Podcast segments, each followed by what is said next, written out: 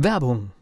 Was passiert, wenn der Chef oder die Chefin eine Auszeit nimmt und die Angestellten auf sich allein gestellt sind? Christian Pukelsheim und Michael Habekorst beschreiben in ihrem Buch Radikal weg die Herausforderungen für Unternehmer und Mitarbeiter, welche Vorbereitung notwendig ist und worauf unbedingt zu achten ist bei einer Auszeit. Radikal weg, wenn der Chef ein Jahr Auszeit nimmt und das Unternehmen dennoch funktioniert. Erschienen im Mentoren Media Verlag www.mentoren-verlag.de der Unternehmer Academy Podcast. Wir machen aus Menschen mit Know-how Unternehmer mit Erfolg. Heute geht es weiter im Unternehmer Academy Podcast mit dem Gespräch zwischen Jürgen Wulff und Thomas Göller. Was ich so faszinierend finde, auch an deinem Thema, ich höre gerne Musik und ich war früher Disc-Jockey. So. Mhm. Aber ich kann keine Noten lesen. Also bis dahin ja. und dann weiter geht's. Ich höre es halt gerne. Mhm. So, und dann ist da so ein großes, eine große Big Band oder mhm. ein, ein, tolles äh, klassisches Orchester. Mhm.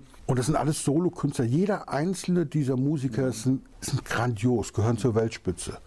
Und ich frage mich dann als Laie, was macht denn der da vorne, der da rumtanzt? Für was ist der da? Weil die spielen doch schon alle gut. Das sind doch alles Perfektionisten. Das sind doch, ja, wenn du irgend so, so ein klassisches Orchester hast, ja, aus New York oder aus London oder sowas, London Symphonic Orchestra, hat schon den Namen, ja. Wieso brauchen die einen, der da vorne vortanzt? Der hat gar kein Instrument in der Hand, der tut gar nichts, der führt. Mhm. Und daran sieht man, wie wichtig dieses Thema Führung ist, ja? dass das eigentlich ohne den nicht geht, obwohl das lauter hochprofessionelle Künstler sind, die wirklich auf einem extrem hohen Niveau arbeiten. Aber ohne Führung hört sich das halt gruselig an. Ja? Das kommt auf das Orchester an. Also ein gut eingespieltes Orchester kann sicherlich Stücke, die sie schon häufiger gespielt haben, exzellent spielen. Aber die ganzen feinen Nuancen und die Dynamik da reinzubringen und wirklich dieses Zusammenspiel, dass es zu einem Kunstwerk wird, das ist die Kunst der Führung, die so ein Dirigent oder eine Dirigentin dann entsprechend beherrscht. Also im Grunde genommen haben wir als Know-how-Unternehmer auch was. Wir, wir dirigieren auch, ja, vielleicht im kleineren, aber wir dirigieren uns selber, wir dirigieren im Zweifel Freunde, Verwandte. Du hast das Thema der Ehefrau gebracht, ja, das kann auch der Bruder sein, ja, oder Eltern, die da noch mithelfen, ja, was manche ja dann auch in Anspruch nehmen. Aber auch bei Freunden ist es schon, du hast ja eine ganz andere Beziehungsebene noch da drin, das musst du schon orchestrieren. Ne? Du musst das schon sehen, dass das reingeht. Also dieses runterzugehen, dann auf die Rolle, die Rolle deutlich zu machen, die jemand spielt, in diesem Rahmen, den du gesetzt hast, um dann auf die Kompetenzen zu gucken. Da habe ich gesagt, nachfragen, Menschen können mehr. Und dann kommst du langsam wirklich auf das Verhalten. Und das ist auch der Fehler, den manche Führungskräfte an sich machen. Sie sind schon beim Ergebnis. Und daher sagen sie, mach das und das. Den anderen fehlt aber der Denkvorgang von der Idee. Ich sage ja immer,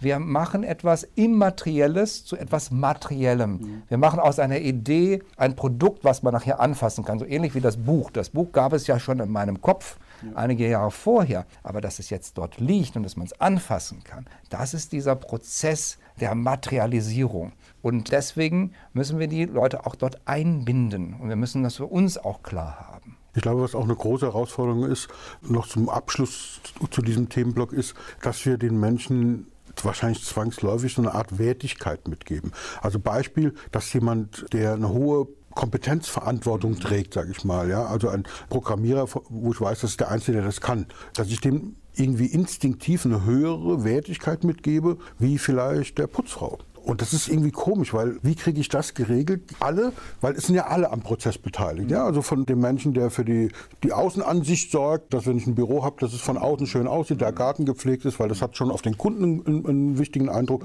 und der muss da Spaß dran haben. Und egal welche Aufgabe ich habe, jede Aufgabe ist wichtig. Und wie kriege ich als Führender das hin, da nicht zu werden und sagen, okay, klar bist du extrem wichtig, und wir, eine andere Putzfrau würden wir kriegen, aber trotzdem, du machst das jetzt und dieser Job, den du jetzt machst, der ist extrem wichtig und wertig. Wie kriege ich da diese innere Einstellung dazu? Ich glaube, das hat schon was mit deinem Umgang mit Menschen zu tun. Also ich habe immer darüber gestaunt, bin ja manchmal in Behörden unterwegs und gibt es manche, die haben so einen Dünkel. Ja, die sind studierte Leute und sie reden mit einer Serviceabteilung nicht. Und die Putzfrau oder den Putzmann, den sehen die gar nicht. Ja, ja, genau. Der wird auch nicht angesprochen. Die sind dann Luft für die. Ja, die gucken dann drüber, ja. Durch, Der Pförtner, da muss ich Guten Morgen sagen, sonst macht er mir die Tür nicht auf. Also ich halte das für merkwürdig. Für mich sind das alles Menschen. Ich glaube, das ist eine Sache, die im Kopf stattfindet. Mhm.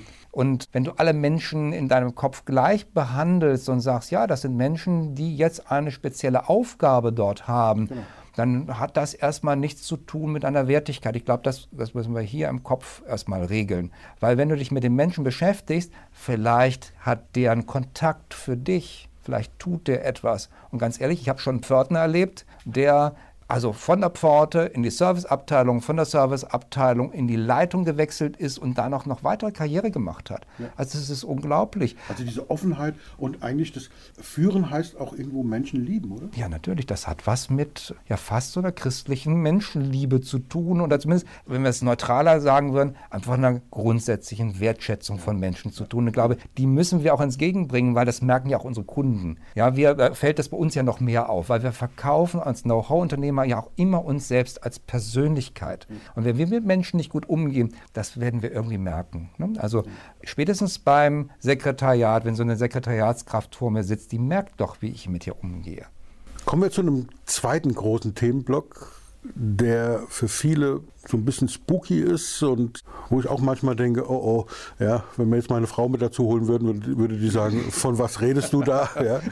Wir haben jetzt viel über, über Führung gesprochen nach außen und ich glaube, das haben wir ganz gut beleuchtet. Was ist die Thematik, wenn ich Solo-Unternehmer bin, wenn ich Know-how-Unternehmer bin, habe ich trotzdem irgendwelche Menschen um mich herum, die mich unterstützen. Da haben wir drüber gesprochen.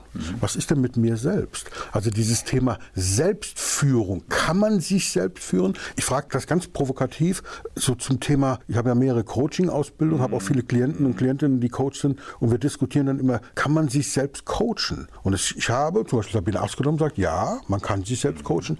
Ich glaube, dass es diese Metaposition braucht. Ja. So, und natürlich kann ich geistig aufstehen, also ich kann jetzt hier körperlich sitzen beim geistig aufstehen, mich da drüben hinstellen und die Situation von außen betrachten, wie eine Metaposition. Aber es ist was anderes, wie wenn jetzt eine dritte Person im Raum sieht, die hat per se schon diese Metaposition. Also kann man sich selbst führen und wenn ja, wie geht das? Also, also wenn ich, ich sehe mir häufig Casting-Shows an, gerne so Gesangsshows. Mhm. Und ich bin immer erstaunt, wie viele Leute dort auftauchen, die denken, sie können singen und sie können absolut nicht singen. Das stimmt gar nichts. Von außen siehst du das sofort die haben vielleicht noch nicht mal diesen Metapositionswechsel durchgeführt. Der ist ja sehr wichtig. Du nimmst dich also bei dieser Gesangsshow einfach vorher mal auf und hörst dir das an. Da haben wir trotzdem ein Problem. Selbst wenn du das gut findest, dann kann das sein, dass das gar nicht gut ist, weil du bist betriebsblind. Meine Frau sagt immer, singst du gerne? Und ich sage, ja. ja. Ich sage dann immer, warum lernst du es dann nicht? ja, okay, gut. So eine Sichtweise. Ich weiß schon, warum ich nicht, ich kann ganz gut im Chor singen, aber ich würde niemals zu so einer Castingshow gehen, weil das, weil das, also ich habe mich mal gehört beim Singen, wo ich sage, ja, im Chor ist es okay, ja. Aber nicht als Solokünstler auf der Alle Bühne zu stehen. Bitte davon abgehen. Ja, da bitte nicht. Äh, ich musste mal einspringen. Ich weiß nicht, ich war mal auf dem Stadtfest in Herzberg und dann war ich einer der besten Sänger und, und das heißt etwas, weil ich einspringen musste dort für den Chor, wo jemand fehlte. Ich glaube, dass wir was dazu brauchen. Wir müssen diese Betriebsblindheit überwinden. Und das hat ja auch trotzdem was mit Selbstführung zu tun. Warum hole ich mir denn nicht Feedback?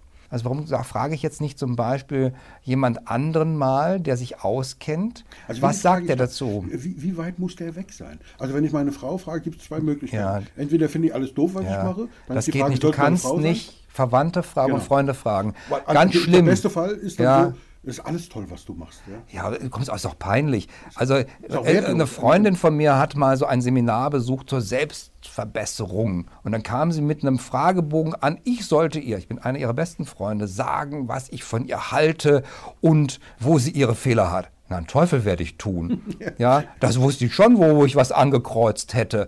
Aber ganz ehrlich, würde ich dann die Freundschaft aufs Spiel setzen? Also bekommst von Freunden, von Verwandten immer eine ziemlich gefärbte Antwort. Also hol dir einen Experten, frag einen Experten. Also diese Casting-Leute könnten noch mal zu einem Gesangslehrer gehen und sagen, so jetzt abgesehen davon, dass ich sie gerade dafür bezahle, dass man, ich hätte jetzt gerne mal eine, eine wahre Aussage. Taugt das was oder taugt das nichts? Mhm. Das ist ungefähr so wie beim Konservatorium. Du gehst da hin, lässt dich beurteilen, die nehmen nicht hin. Die nehmen dann 10 Prozent von denen, die sich dann. Die sind knallhart, die sagen dir, das wird nichts. Die sagen dir auch gleich, auf der Opernbühne werden sie nie stehen. Ich habe Leute im Coaching bei mir gehabt, die wären gern Opernsänger geworden. Dafür reicht es nicht. Ja? Also das führt mich dazu, ich sehe das sehr kritisch, was du eben mhm. gesagt hast, und zwar aus folgendem Grund. Ich habe früher mir herausgenommen, das genauso sehen zu können. Also mit dem Blick von außen, wie so ein Kuratorium. Ein Unternehmer kommt zu mir Und ich habe ja schon sehr lange die vorteilhafte Position, dass ich mir dann nicht die Leute aussuchen, das ist das falsche Wort, aber dass ich gucken kann, wo passt es, wo ist meine Expertise besonders sinnvoll. Und ich habe auch dann, gerade als ich noch vor, das so 10, 15 Jahre her viele Gründe hatte, habe ich gesagt, ich glaube nicht an das Produkt, ich glaube nicht an das Projekt.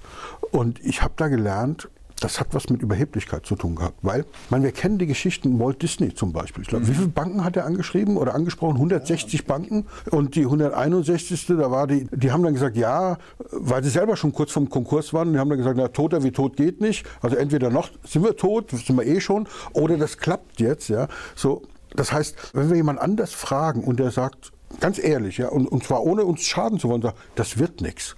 Und dann machen wir es nicht. Und es gibt so viele Beispiele aus der Geschichte auch, wo wir sagen, hey, der, der hat nicht zugehört, dass die anderen sagen, du kannst es nicht. Und hat es dann trotzdem gemacht und ist dann mega erfolgreich geworden. Und das ist so mein Problem, wenn du sagst, also ich finde den Tipp gut, aber ich, in der Praxis heißt es, es ist eine Riesengefahr. Irgendein Experte sagt, das wird nie was mit dir. Sorry, du bezahlst mich ja, du wirst eine ehrliche Meinung. Hm. Meine ehrliche Meinung ist, das wird nichts. Wir müssen unterscheiden, Thomas, okay. und zwar zwischen Fähigkeiten. Also, wenn du jetzt einem Einbeinigen sagst, springen, also der möchte gerne Hochsprung treiben. Das ist aufgrund von körperlichen Einschränkungen nicht möglich. Mein Beispiel war ja das des Gesangs. Das ist eine körperliche Sache.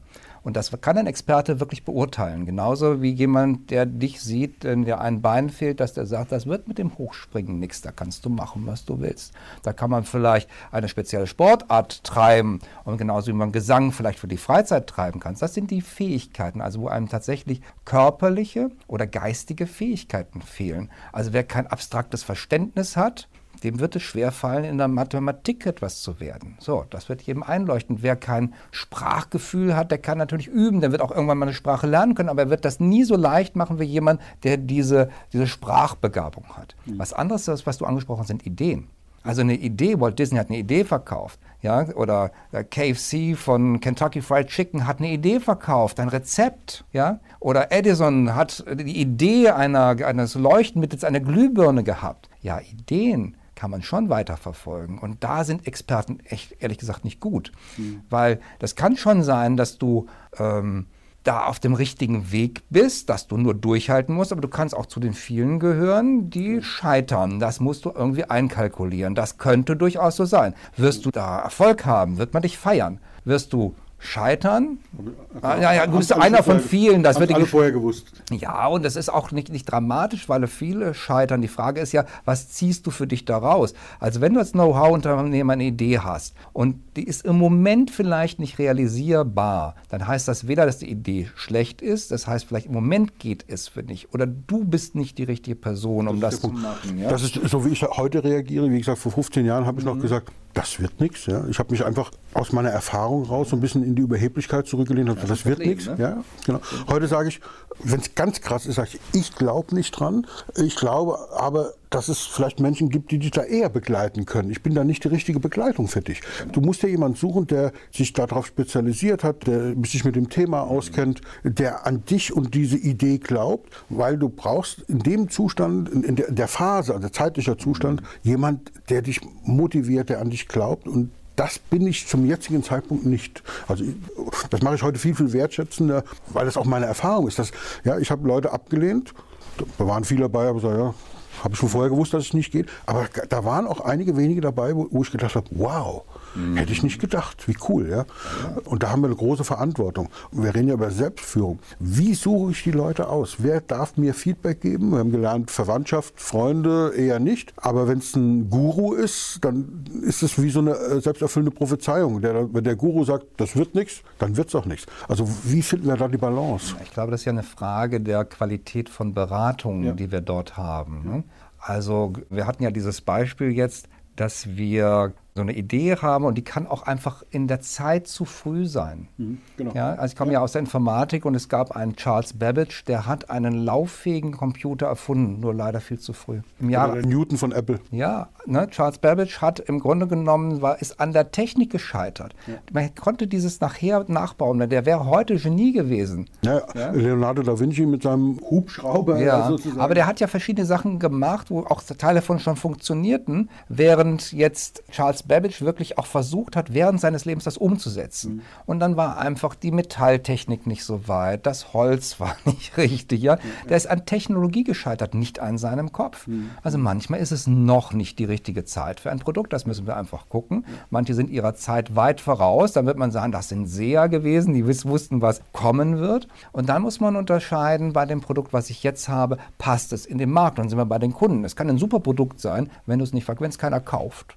nützt es dir nichts. Als Know-how-Unternehmer brauchst du auch immer den Kunden dabei, der es haben will. Ja, man kann sicherlich ein bisschen den Bedarf wecken, aber wenn es keinen gibt, der das toll findet, ich halte das so ein bisschen wie Andrew Matthews. Du kannst es machen, sagt er, das ist ein neuseeländischer Zeichner, der Cartoons macht und der sagt, du kannst machen, was immer du möchtest. Du musst nur jemanden finden, der, das bezahlt. Mhm. Also wenn jemand findest, der dafür Geld gibt, ist ja alles okay. Das ist das Feedback von außen. Diese Metaposition, die wir selber mhm. ganz schwer einnehmen können, die ist dann wichtig, dass wir uns die holen von extern. Und vor allem von verschiedenen Leuten, sodass ich da noch Input bekomme, dass ich mich dem annähere. Das ist auch ein Annäherungsprozess. Und dann plädiere ich ja dafür, nicht immer nur überlegen, sondern machen. Mach ein Produkt. Probier es aus. Ja? ja.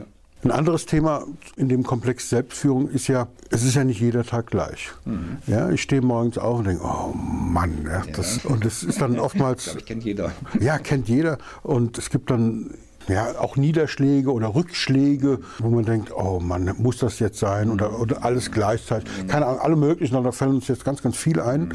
Wie motiviere ich, motiviere ich mich selbst? Wie führe ich mich selbst? Dass ich sage, gibt natürlich diese, diese klassischen Tipps, stelle mich vor den Spiegel und lache, weil das dann bidirektional ist. Das funktioniert ja auch alles, aber so in der Praxis, hast du da so ein paar Tipps? Selbstführung im Sinne von sich selbst auch motivieren, selbst über schwierige Zeiten hinweg zu helfen, sich selbst wegzuhelfen. Was gibt es da für Empfehlung? Also ich glaube, es ist wichtig, mit sich selbst auch nett umzugehen. Ich würde mit mir nie strenger umgehen als ein bester Freund oder eine beste Freundin. Und ich glaube, dass wir manchmal sehr streng zu uns sind. Und wir, wir dürfen dann nicht mal traurig sein. Wir müssen immer fröhlich sein. Ja, das ist ja auch in dieser, dieser Facebook-Instagram-Welt. Alles lächelt und immer alles ist super. Ja, da ja. siehst du ein anderes Facebook als ich. Ich sehe da viel Hass und, und, und böse Gesichter. Ja, aber wenn du die Leute fragst, die gerade so aus dem Know-how-Bereich kommen, ja, okay. so die Solopreneure und wie sie alle heißen, das ist immer, die haben ein tolles Leben, ja, die sind ja. in der Welt okay, unterwegs. Also die haben nie Traurigkeit, ja. So, aber das ist ja unrealistisch. Genau. Ich glaube, dass wir das, das äh, ja, mit uns nett umgehen müssen. Und dazu gehört auch mal, wenn etwas nicht geklappt hat, natürlich darf ich traurig sein. Das gehört auch für die Verarbeitung dazu. Ja, das heißt, ich stürze mal in so ein Tal runter und sage, oh, was ist das blöd hier. Und dann kommt der wichtige Schritt mich nicht mehr weiter, und das ist der Tipp, nicht mehr, nicht mehr weiter mit meinem Zustand zu beschäftigen oder wie es dazu gekommen ist. Warum passiert mir das wieder? Ach, ist das hier schrecklich? Das ganze Leben ist ja immer beschwerlich. Das sind so diese Sachen, die einen weiter runterhalten, sondern dann zu gucken, was kann ich tun? Also diese Aktivität aufzubringen und zu sagen, was kann jetzt meinen Zustand verändern? Nachdem ich vielleicht eine kleine Trauerphase oder auch eine Depressionsphase mal hinter mir habe, weil wenn du viel Energie in was reingesteckt hast und das hat nicht geklappt, das ist doch traurig. Das darf man doch auch mal spüren. Aber du musst da wieder rauskommen. Und die Motivation liegt da drin, dass du sagst, was kann ich jetzt tun? Und dann fängst du wieder an mit kleinen Schritten und dir hilft deine Vision von dem, wo du mal hin willst. Und auch das ist ein wertvoller Teil deiner Geschichte. Das gehört nun mal dazu. Die wenigsten Leute sind immer erfolgreich. Ja, selbst wenn wir auf so Tesla und wie sie alle heißen, Steve Jobs, die haben alle auch sehr viele Misserfolge produziert. Und das kannst du, wenn du die Historie ansiehst, auch bei anderen berühmten Persönlichkeiten feststellen, dass die wenigsten so einen glatten Durchmarsch hatten. Da gab es also ganz viel auch Negatives. Und die haben sich nur wieder daraus gearbeitet und haben gesagt, ich probiere es dann nochmal. Ja? Weil das einfach dazu gehört. Das gehört einfach dazu, auch mal das, was, was nicht funktioniert. Also sich an der Idee wieder rauszuziehen und dann wieder neu aufzubauen da drin. Manchmal hilft es auch einfach zu warten. Wenn gar nichts hilft, nächster Tipp, mal was mal, also wirklich mal eine Auszeit nehmen. Also ich glaube, und das weiß ich daher, weil ich mit vielen Medizinern zu tun habe. Ich habe ja selber Informatik mit Anwendungsfach Medizin studiert und ich war mit so einigen Physiologen zusammen, auch mit Menschen, mit Psychiatern und so weiter. Und die sagen, wir brauchen manchmal einen Abstand. Und wenn wir wirklich mal unten sind und wir sind auch ein Stückchen ausgelaugt, dann braucht der Körper drei Wochen, auch der Geist braucht drei Wochen, um wieder zu Sinnen zu kommen. Also nimm dir eine Auszeit von sechs Wochen. Das ist zwar lang. Ich weiß nicht, ob man das immer überleben kann. Wenn du Rücklagen hast, mach es. In den drei Wochen baust du dich wieder auf. Dann hast du weitere drei Wochen und dann kommen die Ideen. Ich habe das selber mal gemacht. Ich habe mich an der Nordsee eingemietet und war für mehrere Wochen weg und habe gemerkt, boah, das, da kommen auf einmal Kräfte in dir hoch und das baut dich dann wieder auf. Und das äh, hat dann auch bei mir wirklich zu richtigen Boost an, an, an, an Fortschritten geführt. Also kann ich nur dringend empfehlen zu machen. Muss nicht die Nordsee sein, dürfen auch die Berge sein. Wichtig ist, dass man nicht so sehr abgelenkt ist, dass man so ein Stückchen auf sich selber zurückfällt. Mhm. Man darf sich langweilen, man muss sich, glaube ich, sogar langweilen, weil dann kommen die Ideen. Ja? Also die griechische, griechische Retreat sozusagen. ist wie so ein Retreat, ja. Also ich, ich kenne jemanden, der hat sich in Griechenland in so ein, ähm, so ein Ferienhäuschen eingemietet, ganz einsam auf so einer Insel. Ja, ich war an der Nordsee auch einsam. Ich war keine andere Person dabei. Ja, mhm. so, also da waren draußen Leute. Aber das höre ich sehr oft. Also ja. ich kenne viele, die das immer mal wieder machen mhm. und sich auch wirklich rausnehmen, ja, also auch von Familie und so weiter mhm. und wirklich alleine sich zurückziehen, um zu sich selbst zu kommen sozusagen. Wenn man, wenn man, also das braucht man dann, wenn man wirklich auch ausgelaugt ist. Sonst reicht es auch mal ein paar Tage für sich zu haben. Das heißt wirklich für sich, ja, mal so ein bisschen, ich nenne das immer Orientierungszeit, sie wieder Zeit haben, sich neu zu orientieren, ja, dann kommt man auch wieder zu Kräften. Ja, das ist, glaube ich, ganz wichtig, dass man sich das auch gönnt und wie gesagt, lieb mit sich umgehen, ja, nicht so streng. Ja, wir sind ja dann, dann auch nicht immer nett zu uns. Der nächste und letzte Teil dieses Gespräches, den gibt es in einer Woche. Hier im Unternehmer Academy Podcast. Der Unternehmer Academy Podcast. Wir machen aus Menschen mit Know-how Unternehmer mit Erfolg. Werbung. Was passiert, wenn der Chef oder die Chefin eine Auszeit nimmt und die Angestellten auf sich allein gestellt sind? Christian Pukelsheim und Michael Habekorst beschreiben in ihrem Buch Radikal weg die Herausforderungen für Unternehmer und Mitarbeiter, welche Vorbereitung notwendig ist und worauf unbedingt zu achten ist bei einer Auszeit. Radikal weg, wenn der Chef ein Jahr Auszeit nimmt und das Unternehmen dennoch funktioniert. Erschienen im Mentoren Media Verlag www.mentoren-verlag.de